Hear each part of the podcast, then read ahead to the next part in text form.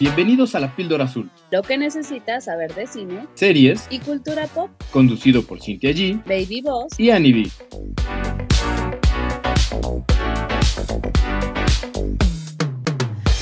Bienvenidos a otro episodio de La Píldora Azul. Yo soy Cintia G, que en esta ocasión se está muriendo de gripe, pero aquí al pie del cañón con Annie B, Baby Boss, ya saben, todo. Es mi amor por ustedes, bebés. Ya.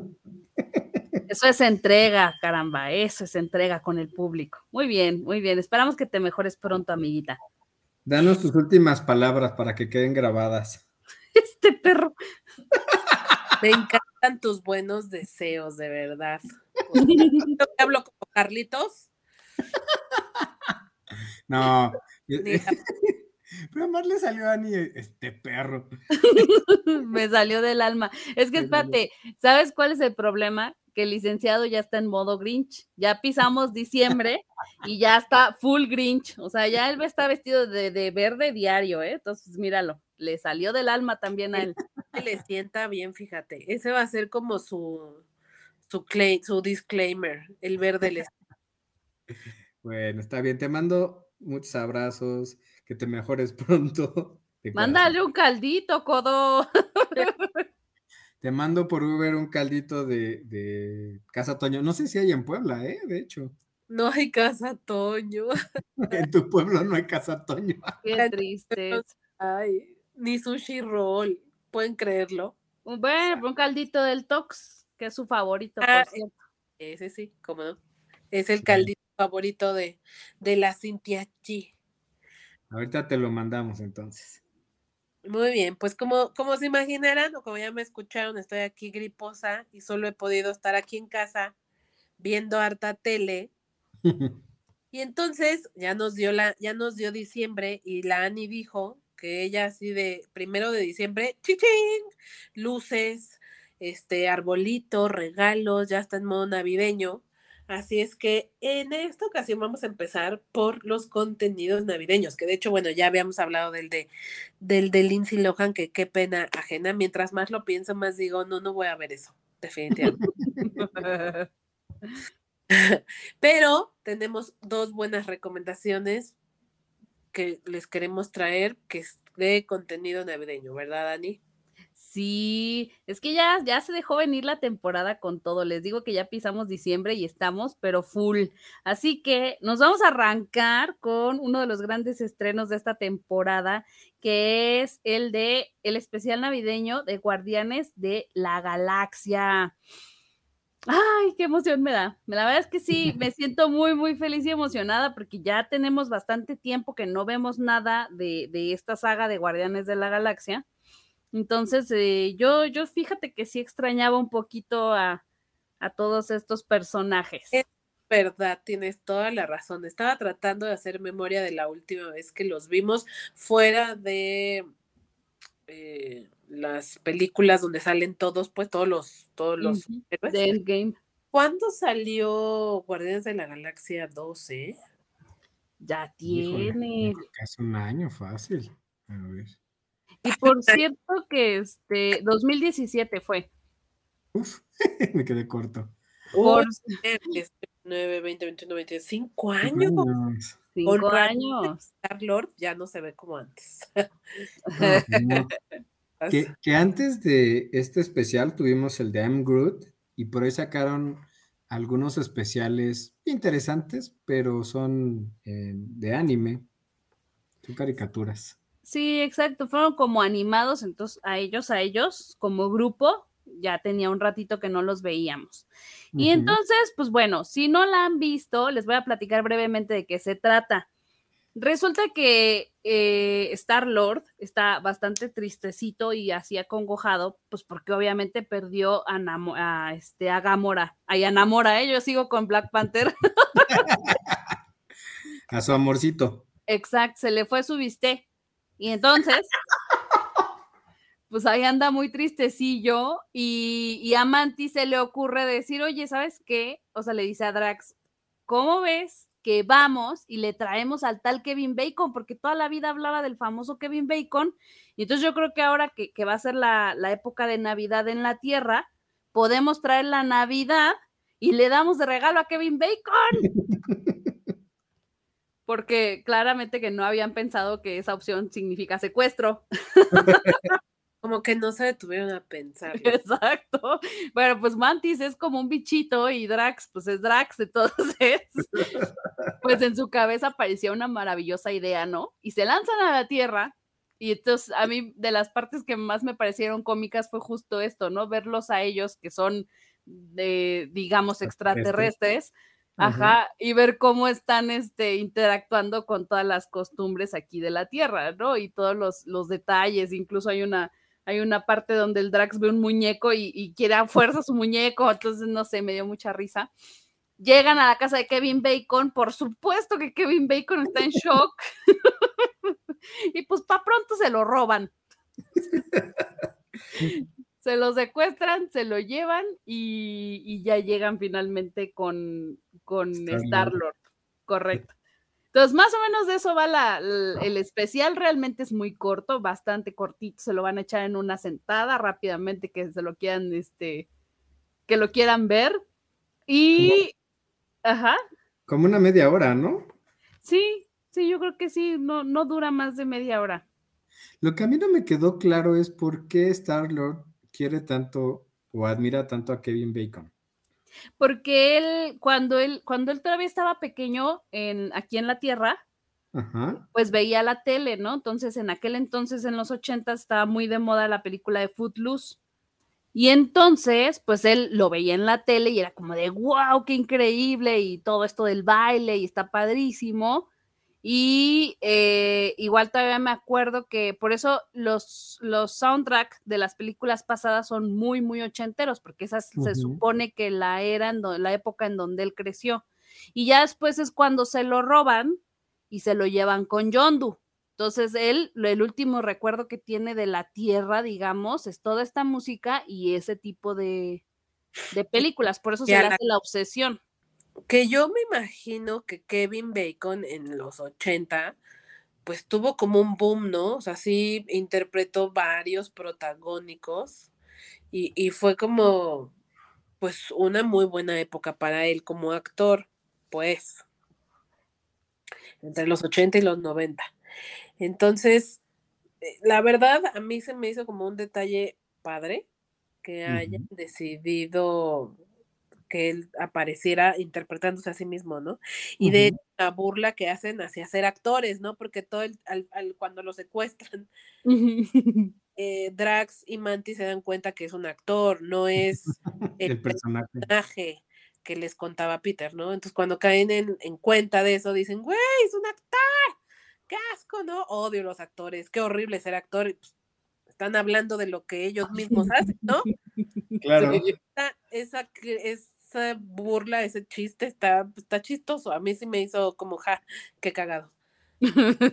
o cuando llegan, ¿no? Así que, que llegan y, le presentan el regalo y el Drax, para nada lo odiamos. es que ese Drax tiene muy buenos momentos. ¿y, alguna vio la película de Footloose? Sí. Un chorro de tiempo. Exacto. Hace muchísimos años, pero sí la vi. También sale este otro tipo, este, ¿cómo se llama? El esposo de Sarah Jessica Parker, ¿no? Matthew Broderick. Matthew Broderick. Sí, sí, sí. Era mi crush. No, ustedes no lo saben, pero yo estaba bien enamorada de ese, de ese tipo cuando era niña. es que Matthew. Ajá, era lindo. Inspector Gadget, pues. Ajá porque él es el inspector, inspector Gadget. Eh, sí, eh, no sé, a mí, Annie, estaba como viendo varios reviews y creo que en general tuvo buen recibimiento, a la gente le está gustando, pero a mí en específico siento que se quedó como muy bobo, o sea, yo no sé, quizás sí es lo que a veces dices, de uno de repente llega y tiene como muy altas expectativas, esperaba que hubiera como un poco más de referencias o que nos dieran más pistas de hacia dónde va a ir la tercer, el tercer volumen, que por cierto ya se estrenó el tráiler, ya lo liberaron. Que qué bueno está, me dan muchísimas ganas de verlo. Y yo esperaba ver un poquito, ciertos guiños más, y como que se quedó en una historia aislada, ¿sabes? Es completamente algo aislado, que si bien te da una pista de qué han hecho en estos cinco años o qué ha sido del equipo en cinco años, o tres años, no sé, el tiempo que, haya pasado, pues. Eh, pero no sé, como que me quedé como, ah, o sea, pudo no existir, como lo que decíamos, ¿no? La vez anterior, estos contenidos de pudo haber existido, no pudo no existir y no pasa nada, o sea, no, no aporta realmente nada. Sí, estoy de acuerdo que no nos da tanta información, aunque en esta ocasión no me molesta porque realmente sí lo disfruté. Entonces, sí, no lo pudimos haber ahorrado, ajá, pero pues, te la puedes pasar bien, o sea, un ratito que te eches el, el especial nada más para salir de la rutina. También siento que el tema es los personajes que escogieron, porque todo se centra más en Drax y Mantis. Mantis. Mantis no es un personaje pues tan entrañable, no tan divertido. La verdad a mí no, o sea, del equipo es la que menos me cae o que menos me simpatiza. Me gustaría haber visto más a, ¿cómo se llama la hermana de Gamora? Sí, a Nebula. A Nebula. Que todavía ella con su humor sarcástico y que también no entiende muchas cosas por lo amargada que está. de repente tiene un humor también negro muy, muy interesante. O a Rocket Raccoon, o sea, Rocket Raccoon es mi personaje favorito de Guardianes de la Galaxia. Me hubiera encantado que lo protagonizara él y no tanto Mantis. Pero te voy a decir una cosa, yo siento que ellos han tenido suficiente protagonismo en las películas anteriores y justo un especial así, chiquito, donde estos personajes no necesitan brillar de más, es donde tienen la oportunidad de, tener protagonismo. Creo que estuvo bien. Prefiero yo que esos dos, el Rocket y Nebula, brillen en Guardianes de la Galaxia 3. Ahí sí quiero ver full Rocket. yo estoy de acuerdo con Sin. Yo lo empecé a ver y la verdad es que no, no me atrapó. Eh, sí, dos, tres chistes como que, ah, órale, pero la mayoría como que nada más fue de, ah, sí se me hizo como medio, medio gringo. Y creo que tuvo que ver con, con el dúo que escogieron. Y viendo el tráiler, de hecho veo a, Drax y hasta me cayó mal en el tráiler. Yo también hubiera preferido a Rocket, a Groot o a Nebula. Rocket y Groot. Es que te voy a decir que la, lo, esto que decías que no te atrapó es porque toda la parte donde llegan como a Hollywood y, como que viven Hollywood, todo eso, sobre todo la parte donde se están tomando fotos, es como, güey, no es gracioso, no aporta, ¿por qué está tan, por está tan difícil encontrar una persona, güey? O sea, estos, estos, con la tecnología que tienen, te cae de madres que es demasiado difícil encontrar una persona. muy difícil encontrar una persona. ¿Cómo lo resuelven con el tríptico, no? Sí, e, eso sí se me hizo gracioso, pero eso lo eso me pudo haber pasado cinco minutos antes. Como que toda esa secuencia en la que están en Hollywood, uh, muy desangelada. esa parte la sentí muy desangelada y muy poco graciosa. Sí, despega ya cuando, cuando ya llegan con Kevin, ¿no? Un poco más ahí. Y lo que sí creo que vale la pena aclararles es que este contenido es totalmente para los que son muy fans de toda la saga de Marvel. Yo creo que si tú no eres tan fan, definitivamente real, no te recomendaría que la viera porque pues necesitas mucho contexto para entender incluso algunos de las de las referencias, ¿no? Entonces, si no eres tan fan, la verdad es que no ni pierdas el tiempo si eres muy, muy fan de Marvel, adelante, bienvenido, te la vas a pasar relax, 30 minutitos, bye. Oye, ¿qué es lo que más te gustó? a, mí sí me gustó. El detalle soberbio, así que no, me encantó. El de Nebula, el de Nebula cuando le da el regalo a Rocket. Sí, estoy de acuerdo contigo. no se los vamos a quemar, pero el regalo de Nebula para Rocket es a mí fue la cereza del pastel. y me deja la pregunta cómo sucedió, pero ya lo hablaremos. Sí, claro. Lo vamos a hablar. Pues ahí lo tienen. Este, entonces, al final creo que eh, está hecho específicamente para los fans de Marvel, de toda esta franquicia de los Guardianes de la Galaxia. Sabemos que ahora viven en Nowhere, este lugar en donde vivía el coleccionista, y por eso Annie decía que tiene muchas referencias, porque si no has visto el contenido anterior no vas a entender nada. Su nueva nave se llama Bowie y además este, sale el perro este, Cosmos, mm. que tiene como telequinesis, ¿no? Que no, no sé ahí bien cuál es la referencia, pero me recordó mucho al perro de Op. Según yo, ese perro también está con el coleccionista, si mi memoria no me falla. Sí. Así es, sí. Y es el que manda Rusia en Sputnik. Esa referencia es el que mandan al espacio. Ajá. Y el coleccionista lo agarra y ya, pues, después. Muy bien, pues ahí, ahí está. A mí no me atrapó tanto, pero bueno, ya sabemos que aquí la Marvelita es Annie. Presente.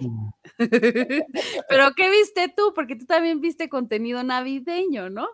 Así es, yo me eché esta película de tu, adorado y amado Ryan Reynolds, Spirited, que está, que es contenido original y exclusivo de Apple Plus o Apple TV Plus, y en la cual también participa Will Farrell o es su como coprotagonista. Y es 100% temática navideña. Ahorita que estábamos mencionando hace rato a la Lindsay Lohan, ya que vi esta película me cayó el 20 el por qué la otra está muy chafa. Porque una película navideña debe tener espíritu navideño y como y con espíritu navideño me refiero a esa reflexión que se supone que e, esa epifanía, ese algo que nos hace cambiar, que nos hace reflexionar, que nos hace valorar, no sé, es ese algo que pasa o que está muy presente en esta época decembrina muy relacionada a la, a la Navidad, ¿no? Que sí tiene esta película. O sea, justo Spirited creo que logró transmitir muy bien lo que verdaderamente significa una película navideña o, lo, o la esencia que debe de tener una película navideña. ¿De qué va esta película? Eh, en esencia es la historia de Scrooge, esta este cuento clásico de Charles Dickens, que, eh, ¿cómo, cómo se llama? Es un, cuento... de Navidad. Un cuento de Navidad. Exacto. Este clásico que lo llevan como a, otro nivel, en el que el espíritu del pasado, el presente y el futuro son, por lo que yo entendí, gente que ya murió y entonces cubre como un pues, como una cuota, un trabajo en un, en un departamento que se dedica a representar estos fantasmas de la Navidad para corregir gente o lograr que gente mala, entre comillas, como que enderece el camino y tenga esta epifanía navideña y decida hacer algo bueno, como en la historia del libro de un cuento de Navidad, ¿no? Pero es gente que ya murió, que termina ahí como trabajando y cumpliendo un cierto tiempo, porque no es tanto como una condena, sino es como un trabajo, pues, y que al término de ese trabajo ellos pueden decidir volver a la tierra, como a vivir en la tierra. O sea, como un purgatorio buena onda, ¿o qué? Ándale. sí. Como el purgatorio, pero no feo, como de trabajo buena onda, porque además como que el ambiente laboral además está padre. Y es como voluntario, ¿no? Porque es como que siento que te dan la, opción de que, bueno, si te quieres ir, vete, ¿eh? O sea, la puerta está abierta adelante. No es, no es a fuerzas, no es condena, o sea, estás ahí porque te quieres quedar. Ah, exacto. Entonces, eh, Will Farrell interpreta al fantasma del presente. Y justamente él anda, lleva como muchos, muchos, muchos años siendo el fantasma del presente tantos que todo el mundo habla como de, güey, o sea, este güey que no se va a jubilar, ok, ya lleva mucho tiempo aquí y demás. Y como que él no ha querido jubilarse porque tiene miedo de regresar a la tierra, ¿no? Algo, algo en él que poco a poco te van a ir revelando, lo ha retenido en esta posición y en no querer regresar a la tierra y eh, a la tierra. Y una excusa que usa mucho es que él quiere reformar a alguien que tenga un impacto más global, o sea, con a, miles de personas, porque usualmente las personas que escogen son personas que tienen un impacto en la comunidad, o sea, en un, en un público muy pequeño, pues. Entonces, justo se le e, están por eh, escoger a la persona de este año porque como que se dedican todo el año a preparar todo lo necesario para que el día de Navidad se les aparezcan y haz de cuenta como si como si todo lo que vas a ver fuera producción, ¿no? Como producir una película. Entonces, por eso en este lugar, en este purgatorio, hay tanta gente trabajando, porque los que se dedican a vestuario y los que se dedican a, la ambientación y a la música. Entonces, están por elegir a la nueva persona y se les cruza Clint Bridge, que es Ryan Reynolds, y que es un maldito, así, maldito, maldito, maldito, porque es como una persona que se dedica a relaciones públicas, pero para, para lograr como sus objetivos, eh, desprestigia a la gente y, muchas veces inventa chismes. O sea, lo hace como de la manera más mala o la más desafortunada, pues. Entonces, su trabajo sí tiene un impacto en miles de personas. Y para Will Farrell o el fantasma del presente es como, güey, este sí puede ser. El, eh, si logramos reformar a este cuate, pues vamos a tener un impacto positivo en la vida de muchísimas personas. Este es el cuate con el que casi, casi que si yo lo logro reformar, ya me voy a jubilar, ¿no? Es como ¿Por su trabajo? broche de oro. ¿Eh? ¿Por el trabajo de este chavo? Sí, porque su impacto es en muchas personas. Te digo que cuando eligen a alguien, por ejemplo, justo la película empiezan que están reformando como a una vecina que es la vecina amargada, ¿no? La vecina está quejando de que sus hijos están este, jugando afuera, de que el vecino, no sé qué, o el carro del no sé quién, esa vecina molesta.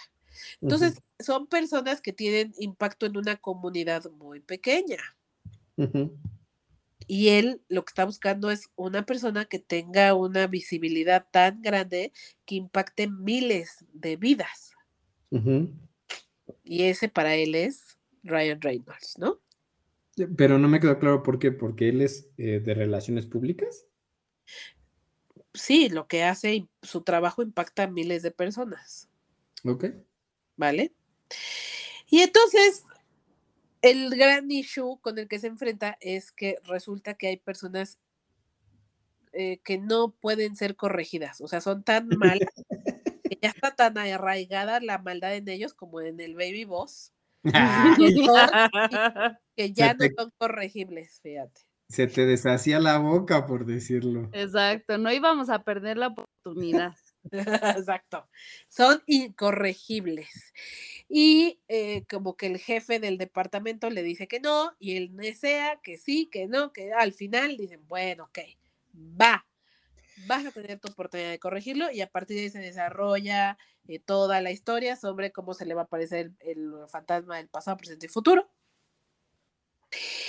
Y la verdad es que les va muy mal, o sea, les cuesta trabajo incorregible, o sea, se le aparece la primera fantasma que es mujer, la del pasado, y todo mal. O sea, él, como que, ¿sabes? Como que en lugar de asustarse, porque justo el mensaje de la historia de, de, un cuento de Navidad, del libro, es que tú a través de tus hechos pasados, presentes y futuros, tengas una reflexión de que tienes que cambiar, de que lo que haces afecta negativamente a la gente a tu alrededor y eso hace que tú quieras cambiar, ¿no? Y este cuate, en lugar de asustarse o preocuparse por lo que está viendo, empieza a cuestionar, les empieza, empieza como a cuestionarlos mucho, como a interrogarlos mucho, como refutarles, como rebatirles, como de, no sé, o sea, no es fácil, definitivamente es incorregible. Y la verdad, me gustó mucho esa dinámica, porque además ustedes conocen a Ryan Reynolds, tiene como un humor muy Ryan Reynolds, o sea, creo que él siempre es el mismo, y eso no necesariamente es malo, porque el tipo cae bien, tiene un humor como muy particular, y entonces a mí me, me entretuvo mucho la película, sobre todo porque es la primera vez que veo a Will Farrell en un en un papel que no es el del baboso de siempre, porque Will Ferrell a mí de repente sí me cae medio gordo, porque siempre como que su humor es muy bobo y muy, como muy gringo, creo yo. Muy burdo. La verdad es que a veces es burdo. Gracias. Y creo que en esta en esta película se, le siente más seriezón porque es, es el fantasma del presente y él está tratando realmente de hacer un cambio y de hacer conciencia, es alguien como más sensato, más centrado, más maduro, más todo, pero de repente se deja, se deja como jalar un poco por, por el humor de Ryan Reynolds y creo que al final terminan haciendo como una muy buena mancuerna. Sí, sí se siente bastante bastante bien. Yo, fíjate que les quería yo hacer este comentario porque vi la película y si tú me hubieras dicho hace una semana, ay, va a salir una nueva película de un cuento de Navidad y va a ser musical, yo te hubiera dicho que asco. O sea, porque es necesario otra película de un cuento de Navidad de la cual ya hay 38 mil películas. O sea, no, no, gracias, no la voy a ver. Realmente la terminé viendo porque, como bien lo dijo Cintia, soy muy fan de Ryan Reynolds. Lo amo. Por eso la vi, porque también el Will Farrell tampoco, o sea, a veces no, no, nomás no le hallo. Híjole, me callé mi hocico, me callé mi hocico, me comí mis palabras y me ahogué casi. O sea, me gustó mucho la película, está padrísima, los, los números musicales están súper, súper bien aterrizados, bien realizados, muy, muy bien coordinados. O sea, en general, me, esta, esta es de esas películas a mi gusto, que en serio es la película navideña. O sea, siento eh, para mí que si vas a ver una película en Navidad, tiene que ser una película como esta. Sí, y se, justo se me estaba pasando el pequeño detalle de que además de todo lo que ya dije, es musical, ¿no? Como dice Annie. Y no te molesta en lo más mínimo. Tiene, tiene toda la razón, Annie, porque incluso llega un momento en el que hasta se burlan de ello. Que hay personas que dicen, ay, güey, no, no tienes que cantar, no, no cantes, por favor no cantes. Y empiezan a cantar, ¿no? O sea, se burlan de esa situación y, creo que e, la música va bastante bien con la historia, pues en ningún momento se siente que ni al caso. Pues finalmente es un musical, significa que cada 10, 15 minutos por lo menos tiene que haber una canción, ¿no? Entonces, la verdad, Annie lo resumió bastante bien, fue como una muy grata sorpresa y justo yo hablaba de la de Lindsay Lohan, o sea, cómo enterrar esa película, ¿verdad? En lo más profundo de mi, ser. Porque les decía yo, sabes, no creo que una película como esta sea memorable, ¿no? La de Lindsay Lohan. Y luego te topas con algo como esto y dices, güey, pero por supuesto que la podría volver a ver cada año en esta época, ¿no? Porque está divertida, porque tiene ese espíritu navideño, te digo, como de introspección, de reflexión, de, de querer crecer, de querer ser mejor, de querer hacer las cosas bien, ¿no? De querer dejar una huella positiva en la gente que está a tu alrededor. O sea, tiene todo eso que una película navideña debe de tener, que hasta mi pobre angelito tiene, pues, ¿no? Porque mi pobre angelito es una comedia navideña que sí pasa, o sea, es muy, muy graciosa, pero al final también tiene un mensaje, un lindo mensaje, ¿no? Entonces, creo que realmente vale toda la pena del mundo. Que eh, desafortunada la parte de que solo esté en Apple Plus, porque sé que es una plataforma que no todo mundo tiene. Esa es la parte que veo desafortunada. Me hubiera encantado que una película así llegara a cine, porque sin duda le hubiera ido muy bien en taquilla. Órale, la super recomiendas entonces. Sí, la verdad, súper, súper, súper recomendable para esta época navideña. Yo creo que va a ser de lo mejor en temática navideña del año. Órale. Pues yo siento que hasta de un par de años, ¿eh, amiga? Porque no, no pues traigo otra película en mente que digas, de verdad, esta es muy buena película navideña. Puede ser, puede ser. Es muy probable que sí se quede como la película hasta que llegue la siguiente muy buena película navideña, ¿no? Bueno, si se la están pensando en contratar o no Apple, también ya, ya nos has recomendado un par de series bastante buenas, entonces igual y contrátenselo nada más un par de meses, chequen ese contenido y pues ya después la Y, la, y la plataforma está barata, ¿eh? Estamos hablando como de, no me acuerdo si son 60, 70 pesos más. Pues ahí está, quizá ya nada más les mencionaría como fun fact que ambos actores cobraron por esta película 20 millones de dólares, por Mm, cual por sus papeles. Así es que, pues nada mal, ¿no? O sea, Santo padre hacer películas navideñas. Ajá. Sí, deja. Muy bien, muy bien. Pues ahí lo tienen, que por cierto fue una sorpresa interesante ver a Ryan Reynolds. Miren estas gatos nada más peleándose, carajo. Bailando y cantando, ¿no? ¿No te pareció, Ani, a ti que amas a Ryan Reynolds? Me pareció que no cantaban las rancheras y baila Sí. bien, le echa ganitas, le echa ganitas. Los dos, fíjate, fue buena sorpresa de los dos porque tampoco canta mal el Will, ¿eh? Se echan un buen quien vive ahí entre el baile y la cantada. Sí canta bien Ryan Reynolds. Sí, bueno, no hermoso, no es, no es Harry Styles, ¿verdad? Pero sí, entonado sí estaba. Bueno, Sí, exacto. O sea, lo hace bien, cumple. O sea, pero fue una buena sorpresa porque, vaya, al final que un actor pueda hacer todo, cantar, bailar, actuar. A lo mejor no sobresale ninguna de las tres Ryan Reynolds, pero no, pues ya que lo haga decentemente con eso. tampoco, sí, creo que cumple, cumple bastante bien. Así es Yes. que ahí están la las recomendaciones navideñas y ya nada más para no dejarlo de a mencionar, porque obviamente aquí todos crecimos con las pistas de Blue, no necesariamente que lo hayamos visto porque éramos niños, porque ya no éramos tan niños, pero yo, todos conocemos a Blue, ¿estamos de acuerdo? No, Estamos de acuerdo. Todos ¿Qué? con el primer, ¿cómo se, cómo se llamaba el Steve. que- Steve. Todos crecimos con Steve. Todos, todos, todos, todos. Lo conocemos, estoy segura, aunque no es tanto de nuestra edad, ¿no? yo no lo conozco, solo ubico al perro y ya. ¿Cómo crees? Entonces sí está más señor este güey. Sí, Sí, soy más señor que ustedes. es, sí es cierto. sabíamos. Bueno, tú las veinteañeras como Ani y yo. Y la sí, lengua salió corriendo. Stevie Blue y su, y su novia Magenta. Tú, tú, tú todavía conociste a Magenta, ¿no, Ani? Ajá. Ahí está, ¿ves? Yo soy todavía de la chaviza locochona, ¿qué te pasa? Pues bueno, entonces sí, ¿qué creen que me puse a ver la película de las pistas de Blue que se llama La gran aventura de Blue en la gran ciudad? Ciudad. Que, que ni es tanto la aventura de Blue, porque más bien es la de Josh, el, el actual chico que hace la, la serie.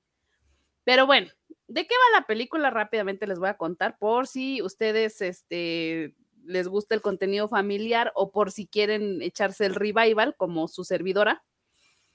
Resulta que Josh, este chico que les menciono, el actual, el, actual conductor, eh, lo invitan a un casting para hacer las pistas de Blue y lo invitan a un casting en Broadway. O sea, esto es en grande, en New York, New York. Y entonces se sale de este mundo de magia y llega a la gran ciudad. Claramente, pues las cosas son un poco diferentes porque es como en Encantada, ¿no? Cuando la, la Giselle brinca hacia la parte real, pues más o menos así. O sea, todo como que le saca de onda y es como de, órale, wow, y esto es así no funciona en mi, en mi pueblo, ¿no? ¿Quién Y, brinca? ¿El, el humano? ajá, el humano con la perrita, con Blue. Ah, ok. Se van juntos a, a la gran ciudad y surge el problema de que, haz de cuenta que en el programa el, el host tiene una libreta donde anota las pistas de Blue. Siempre son tres pistas, al final se detiene a pensar en el sillón de pensar y resuelve el misterio de lo que está queriendo decir la perrita, ¿no? En este caso, se Ah. van a la realidad y este tipo llega sin su libreta donde anotó la dirección del casting. Entonces no tiene idea a dónde va a ir, es una ciudad que no conoce y pues este está solo con la perra y empiezan a tratar de, empiezan a tratar de buscar a dónde es el casting, ¿no? Porque aparte ya trae el tiempo contado, entonces haz de cuenta que es el casting a las 5 y ya son las 3, y entonces no manches, ya no, ya no llego. Y empiezan, ajá. Y, en, ah, cuando brincan acá la realidad, la perrita no habla, ¿ok? No. Sigue sin hablar. ¿Y él no sabe manejarse en este mundo o sí sabe? No, no sabe, pues es que imagínate como que vas a cualquier ciudad, pues no tienes idea, no, no te ubicas porque no conoces. Ok, ok. O bien, espérense, porque ahorita me quedé pensando en una cosa. Blue es niña. Yo sí, creo que es, es perra. ¿Qué? Aunque ya me metiste, o a lo mejor, a lo mejor es andrógina, espérate, no lo sé. Es buena pregunta. Nosotras, mira, me, estás dejando mal, hija, porque yo estaba diciéndote que estamos de la chaviza locochoda y que crecimos y no sabemos si es perro o perra. Es hembra, perrita. Ajá. Entonces Magenta no es su novia, es su amiga. Es su amiga, es su amiga. Y aquí en la película la que lo invita al casting es una perrita arcoíris. No sale Magenta. Oh, ah, pero entonces cuando, o sea, es un live action, pero Blue es dibujo. Ah, pues esta es una de las diferencias. Eh, la, en la serie es una caricatura, es un dibujo. Y ah.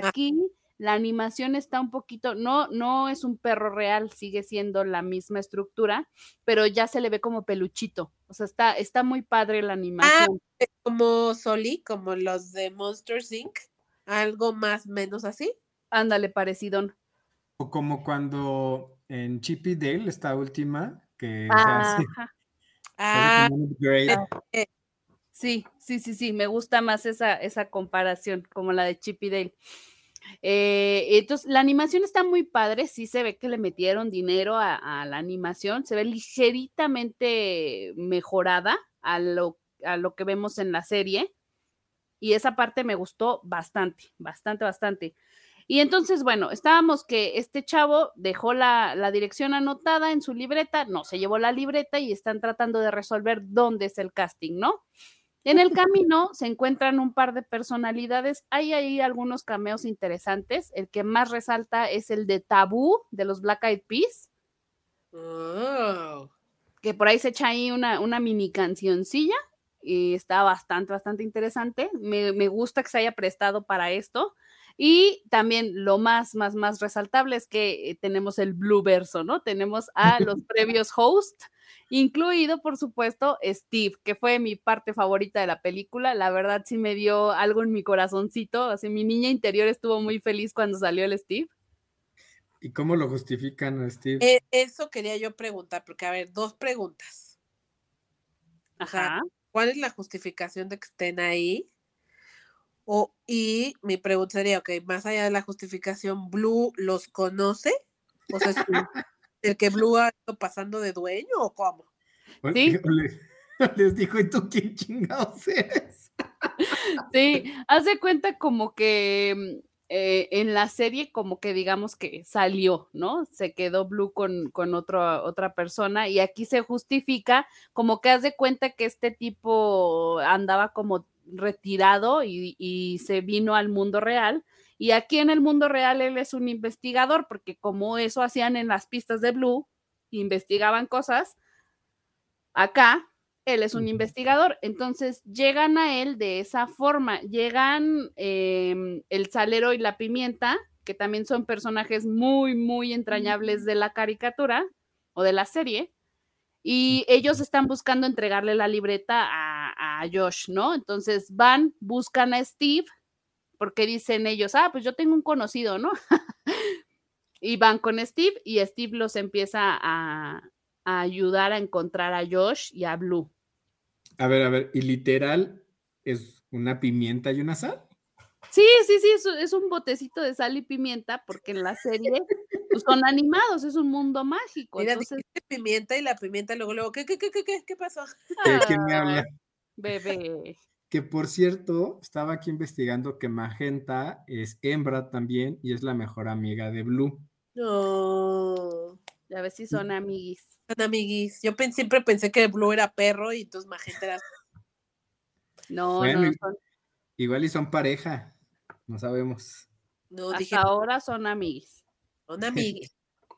Oye, oiga, Lick, y en la serie, en la caricatura, ¿cómo han justificado el cambio de dueño o de host? Fíjate que ya en ese punto de la historia yo me perdí porque pues crecí. y, cambiaron al conductor porque en, aquel entonces eh, Steve eh, pasó por un periodo muy, muy fuerte de, de, problemas personales y por eso se hizo el cambio y, y realmente no sé del todo bien cómo lo manejaron en la serie Hubo otro chico en, medio, in between, y ahora está actualmente Josh, que son las que están disponibles en Netflix, por ejemplo. Pero esta peli la van a ver en Paramount Plus, creo que no se los había dicho. Bueno, si alguno de nuestros escuchas sabe cómo es que lo justificaron, ahí nos puede escribir o comentar y se lo agradeceremos. Sí, que nos den el detalle. Entonces, les estaba diciendo que la verdad es que sí, sí te da un revival para todos los que crecimos con, la serie. Em, empieza la, la, película, o sea, de los primeros momentos que tienen es esta canción del correo súper, súper emblemática. No sé si por ahí Cintia se la, se la conoce o se acuerda de la canción, pero empezamos con esa cancioncita que también es como, ah, la escuché y me puse a cantar como escuincla. y ver si podemos encontrarla y cerramos con esa este capítulo. Sí, no, de ahorita, ahorita te la canto. Ponte el karaoke. Sí, exacto. Y ahorita, el correo ya llegó anunciando su canción y gritó con emoción, correo. Ay, es que ya no hacen caricatura. Bueno, esta no era una caricatura, pero ya no hacen programas como antes, todos inocentos. Sí, y ese es justamente uno de mis comentarios que yo les quisiera resaltar de esta película. Claramente es un contenido totalmente infantil, totalmente infantil. Esto es para un público eh, pequeño, pero todos los que hemos crecido con ella nos la vamos a pasar muy bien porque están, están casi todos los personajes, a excepción de Magenta, como les comentaba. Y em, sobre todo que esta película es muy inocente, o sea, no, no está maleada, ya no está mm, demasiado, este, con tanta tecnología, como dices, ¿no? Ya las caricaturas de hoy en día ya, la verdad, no están tan padres. Y entonces, esta caricatura o esta serie, al ser tan inocente, es una muy buena opción familiar, es una muy buena opción para que tus, tus pequeños de casa o tus sobrinos la vean, se la pasen bien. Yo les puedo compartir que la vi con mi hijo, y los dos estábamos vueltos locos, ¿eh? O sea, vueltos locos.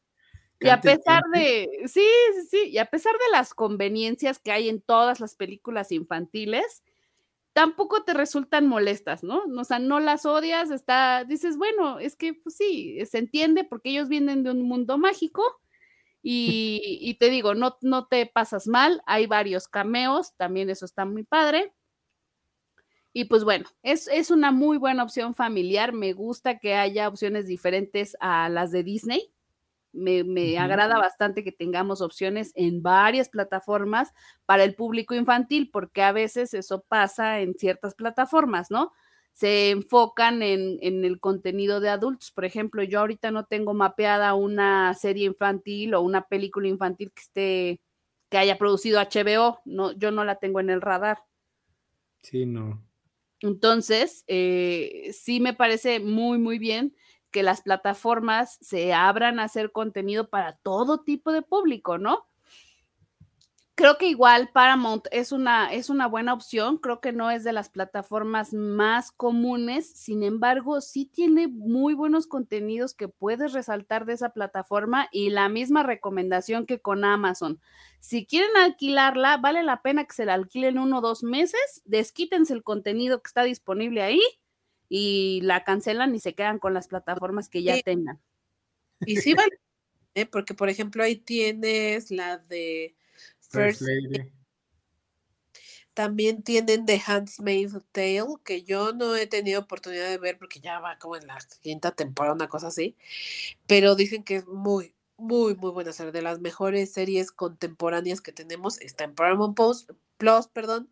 Tienen muy buen contenido original. Entonces creo que sí vale la pena que se la renten un par de mesecitos. Recordemos que también tiene Halo. Estuvo muy buena. Y cierto, y esa estuvo muy buena, tienes toda la razón. Y bueno, eh, como ¿Iban a decir algo o me aviento los fun facts? No, tú dale, dale.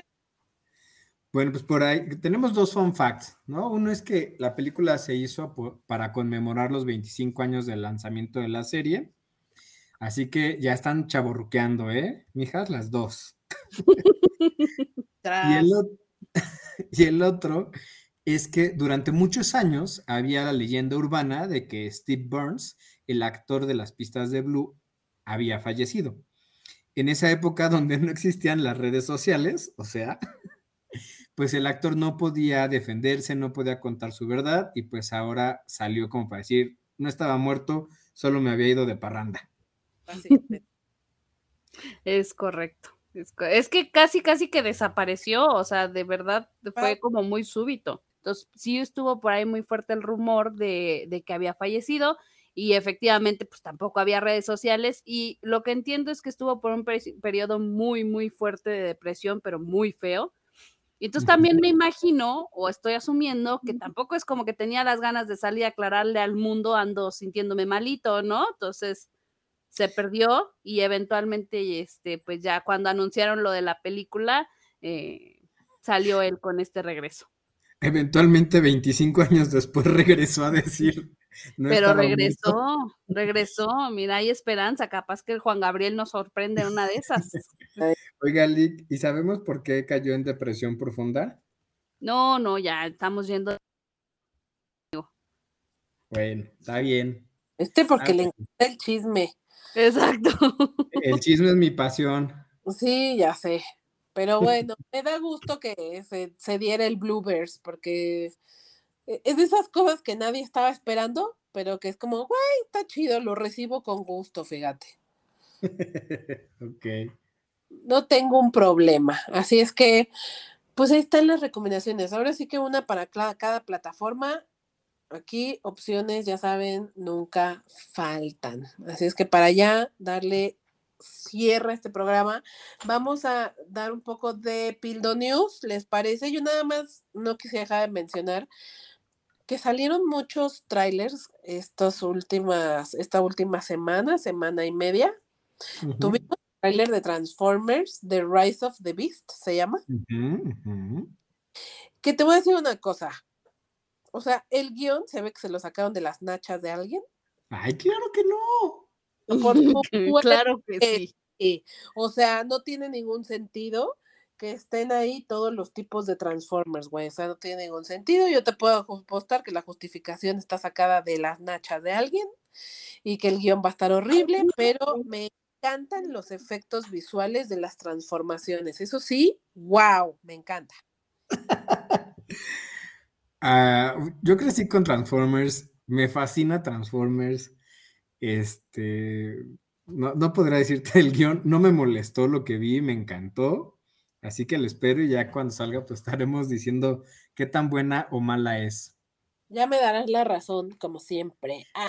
Ay, cálmate, claro que nunca te doy la razón. Ahora, también salió Indiana Jones. Espérame, espérame, antes de que cambiemos, ahorita me quedé pensando por qué eh, me acordaba de las películas de Transformers, o que era lo que me acordaba de ellas. Una, Megan Fox, por supuesto. Dos, obviamente los coches y sus transformaciones. Y la tercera cosa que pienso cuando me imagino Transformers o recuerdo Transformers es Michael Bay. O sea, explosiones al por mayor sin mucho sentido, mucha testosterona y mucho eh, em, piu piu, como diría Sin. Entonces, si repiten la fórmula con esas tres cosas, la verdad es que el script me va a valer tres cosas y voy a disfrutarla y me va a encantar. Así que. No estoy muy seguro. Mm, ah, exacto, no lo sé, Rick, no lo sé. Sí, no, no estoy muy segura, porque la, la verdad, las de Transformers han venido de más a menos. Cada una es peor que la anterior. Cierto. La, los efectos visuales siguen, o sea, me siguen gustando, te digo, las transformaciones son muy buenas, además, pero no sé, hijo. O sea, cada guion es, es diez veces peor que la anterior. Es que, a ver, estoy de acuerdo contigo en eso. Igual son de esas películas que no tienes que ver el guion, nada más disfrutar los efectos, los coches y la temática. Pues es que ya lo hemos discutido, a veces uno se pone muy exquisito porque también no es tanto nuestro mood, ¿no? O sea, yo soy muy permisiva con Marvel, por ejemplo, y con otras me pongo muy como de, ay, esto no tiene sentido, Nel. porque no es mi mood. Ajá, exacto. Bueno, sí va a ser mi mood. Si tiene buena trama, va a ser mi mood con esos tres puntos. Está exacto. Bien. Está bien. Bueno, entonces yo quería pasar al otro también, que fue como una buena sorpresa. La quinta entrega de Indiana Jones, que ya tiene un montón de tiempo que se anunció este regreso de Harrison Ford a su a uno de sus papeles tan emblemáticos. Digo, obviamente en el tráiler se le notan los años que tiene. Bastante. Yo no sé cómo va a estar esta onda de la acción, porque la verdad, estas de los indestructibles que justo traen a todos estos actores de películas de acción, pero ya seniles, güey. Qué manchada. Me gustan. De los 80. Sí, güey, pero ya están seniles, esa, es la verdad. Lo que es. Gustan, no son malas, ojo, no estoy diciendo que las de indestructibles son malas, porque la verdad, no sé cómo le hacen, pero funcionan. Entonces yo no sé si Indiana Jones 5 va a lograr lo que ha logrado estas, de que pese a la edad que tienen y que ya no es tan ad hoc verlos en un papel de acción, lo vaya a lograr, pero pues obviamente vamos a estar, porque Indiana Jones es una franquicia muy buena, realmente me gusta bastante. Ya veremos. ¿Y qué otro tráiler me está faltando? Siento que por ahí me está faltando. Liberaron Guardianes de la Galaxia y también ya liberaron el de Ant-Man y Quantum Mania. Mm, pero espérame, espérame. En, Indiana Jones, eh, yo lo vi, me gustó, sí me llama a verla y creo que, lo, como lo hemos estado platicando mucho este año, se van a ir hacia recordar, hacia la nostalgia. Ahí no sé, no sé cómo vaya a estar puede ser muy buena o igual va a ser un fiasco. Es correcto. Y ahorita que mencionabas Guardianes de la Galaxia, Annie, creo que lo que vale la pena de mencionar es Adam Warlock. Mil por ciento. Que tenemos como este primer vistazo en el tráiler. Y de Gamora, porque ya ves que se, se, especulaba mucho. Digo, creo que era obvio que iba a regresar, pero finalmente esto lo dejó súper, súper claro deja fuera todas las dudas de si Gamora iba a estar o no iba a estar, pues ahí está. Habrá que ver la justificación de cómo regresa, en qué condiciones, bajo qué términos, lo que quieran, pero ahí va a estar. Y lo mejor, lo mejor, mejor fue Rocket Bebé. y, su amiga la nutria. Ajá, las nutrias. Sí, qué cositas tan bellas. ¿Te, diste cuenta cómo se rompe, se, así se enterneció el corazón del licenciado? Claro. le creció una talla al Grinch. Además, mi personaje favorito es Rocket Raccoon, me identifico muchísimo. Entonces, así todo bebé inocente, después de que es un hijo de la fregada y con la nutria, no, no, ¿cómo, cómo no? Es que tu otro alter ego es Stitch, por eso. no. Es que su nivel de, de maldad es demasiado grande para alguien de su talla. Yo creo que soy, más Roque, tiene su lado tierno, pero también puede ser un hijo de la fregada. Ahí tiene todo, ¿ves? Ah, sí, un poquito de aquí y un poquito de allá. Y un poquito de acuya. pero bueno. Ahí, ahí lo tienen, y ya nada más mencionaría, porque en este, en este podcast no puede faltar la sección Píldora Geek, porque no le, a ustedes no son nada otakus y no les gusta ese contenido, pero, o sea, yo el otro día estaba compartiendo en la píldora azul en Facebook el, teaser de Knights of the Zodiac, que es el live action de los Caballeros del Zodíaco, esta serie tan, tan emblemática de los, ¿qué eran? Noventas, ¿no? Sí, pues como en los 80 empezó, amiguis. Ajá. Bueno, yo ya la vi en los 90. Sí, ya cuando llegó al 5, la verdad. Entonces, eh, se ve bien, o sea, tengo sentimientos encontrados porque, ay, todo lo que han querido hacer de live action de, de anime, eh, ha ido mal, les ha ido muy, muy mal, pero, no sé, tengo fe, tengo fe, tengo fe en que esta vez van a ser bien. Muy bien. se ha comparado mucho con Dragon Ball, cuando sacaron la de Dragon Ball Evolution, que fue una ah. porquería.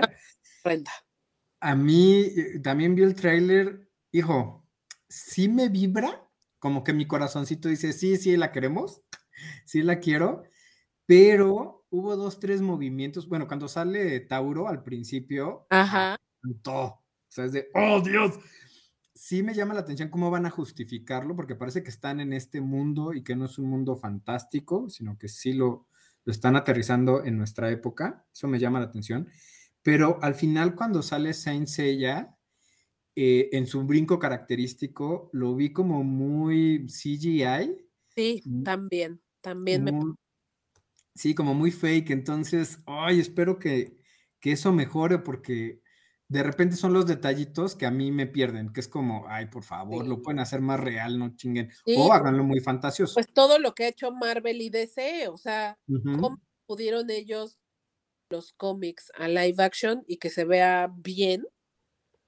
Y se puede, se puede hacer lo mismo con, la, con el anime. Claro que el manga también se puede llevar bien a live action si ya lo hicieron de, la, de este lado los gringos. Yo creo que 100% se puede nada más es, no sé, no sé, no sé, no sé de qué dependa que salga bien o salga mal, porque hasta ahorita lo que se ha hecho, pues sí, no ha estado nada bien. Vamos a darles el beneficio de la duda. Yo nada más les voy a decir, ojalá que podamos redimir a Pisces, porque la neta es el peor caballero del zodiaco. Qué hueva, Pisces. Perdón. se tenía que decir y se dijo. A ver, pero ¿por qué? Porque está bien patético, la verdad. No sé, todos están bien potentes y el Pisces está bien de hueva, güey. Así con sus florecitas. razón. Ojalá lo rediman. Ah, yo así sentí un poco a Tauro, ¿eh? En, la serie, como que tan, se hacía muy cabrón y de repente, ¿sí qué? Luego. Pero ese Sagitario era el chingón, era el bueno.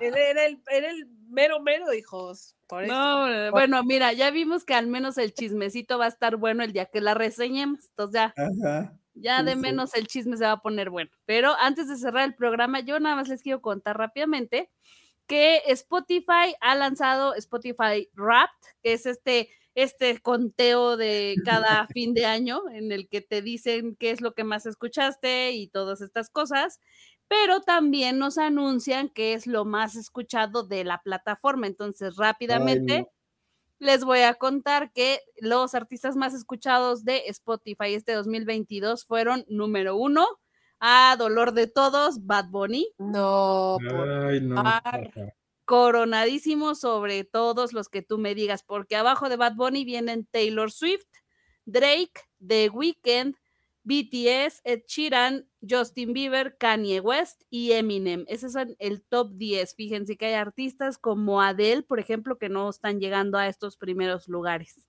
Así está el rollo. Ahora. Mi Gaga, ¿qué pasa con Lady Gaga? Gaga no está, Gaga no está. Y entre este conteo, este recuento, nos dan el top 5 también de las canciones más escuchadas que eh, la canción más, más escuchada de 2022, Acid Was, de Harry Styles. Ay, es hermosa. Amo. Todos amamos Acid Was porque es como un viaje, ¿no? es como un viaje de pasar de esta desesperanza o esta, esta incertidumbre a por fin esta liberación. Te pone de buenas, además. Sí. Yo no lo amo. Es que eres el Grinch. Y bueno, ya eh, dentro de este mismo top 5, el Bad Bunny se queda con dos lugares, en, el 4 y el 5 con Me Porto Bonito, cuarto lugar, y Titi me preguntó en el quinto. Para que vean cómo el tipo, eh, o sea, te digo, aunque les duela, está cañón. En los álbumes más escuchados, Un Verano Sin Ti de Bad Bunny. En segundo lugar, Harry's House de Harry Styles. Y luego tenemos a Olivia Rodrigo, a Ed Sheeran y a Doja Cat. Así el recuento de este año en Spotify. Que, por cierto, si a ustedes les pica como a mí el por qué el reggaetón ha llegado donde ha llegado, eh, les recomiendo mucho ver un, ¿qué?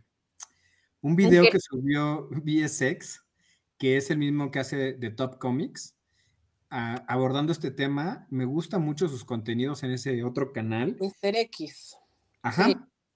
Porque analiza muy bien las cosas, investiga y busca dar opiniones como muy sinceras y al mismo tiempo objetivas. Entonces, se los recomiendo, véanlo, está bastante, bastante fregón. Ay, pásanos el link. Ahorita se los mando. Y así mismo salió esta Elan, o Elan. Sí. Y me, encantó cómo habló de, del reggaetón. Mil por ciento, lo vi. Ah, bueno, pues les platico. Como saben, ella es pues cantante por ahí de los 90, como que tuvo su hit, después se dedicó a ser productora eh, y últimamente ha sido muy activa en sus redes sociales, sobre todo en Instagram con su servicio al cliente, por su humor pues mordaz, ¿no? Y, directa. Y en general como maneja sus redes está, está chistoso. Y entonces por ahí, no, no me acuerdo cómo es que se dio que hablara del reggaetón, pero lo que dijo, con lo cual a mí me está, estoy llegando a la misma conclusión, es que ella hace 10 años decía, pues qué porquería, ¿no? Y más ella dedicándose a la música y siendo productora, pues no quería el reggaetón, lo rechazaba, se alejaba, y así se peleó pues, como varios años, entiendo que como 8 años, hasta que un día se despertó y dijo, a ver, me tiene que caer el 20, que el reggaetón llegó para quedarse, no es una moda, no se va a ir. Hay diferentes tipos de reggaetón, sí hay diferentes eh, pues, niveles, por así decirlo, y pues lo voy a aceptar, lo voy a disfrutar y ahora sí voy a perrear hasta el piso. Entonces, yo ya estoy llegando también como a ese punto de, ay, no me encanta. Hay algunas que sí me gustan más que otras.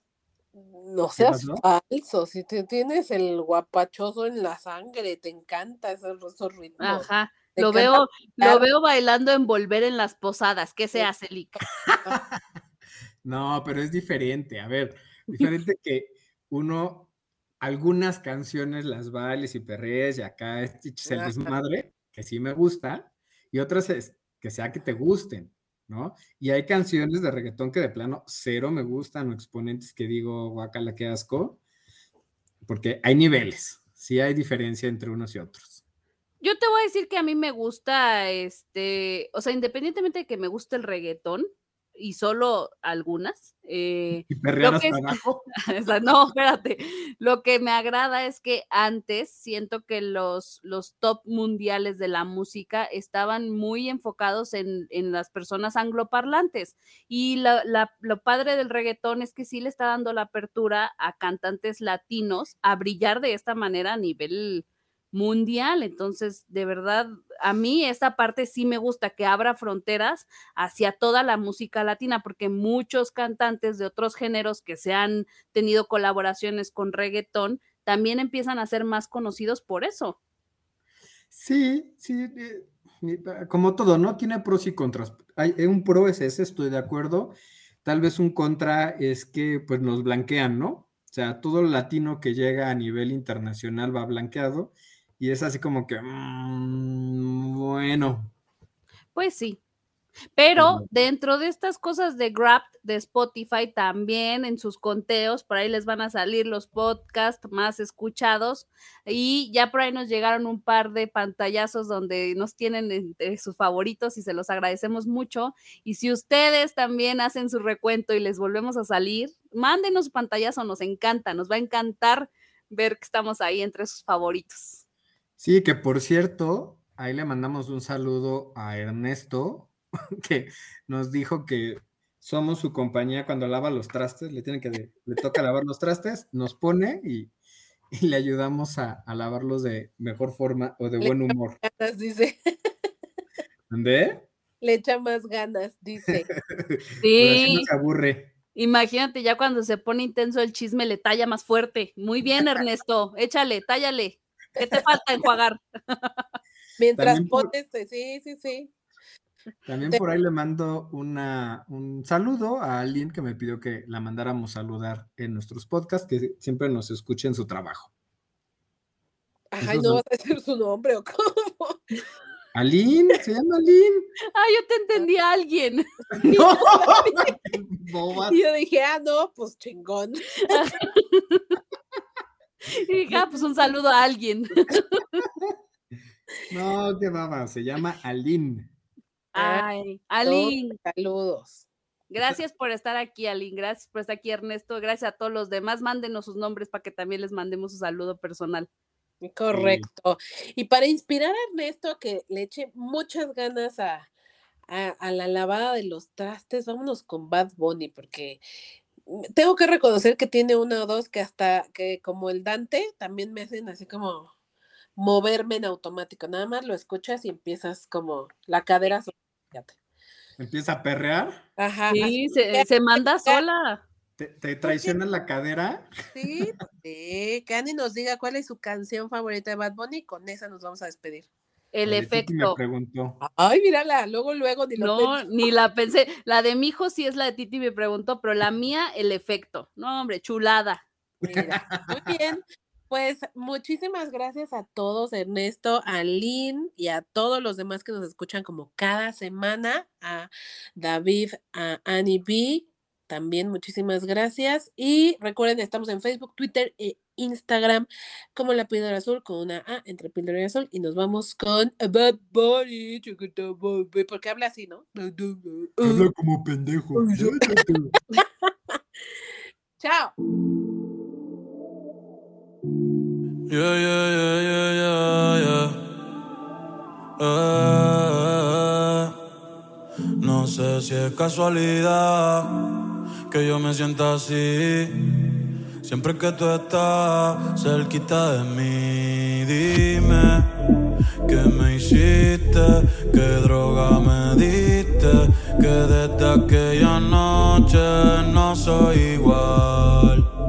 Tú me miras y empiezo a sudar. Siento que puedo volar.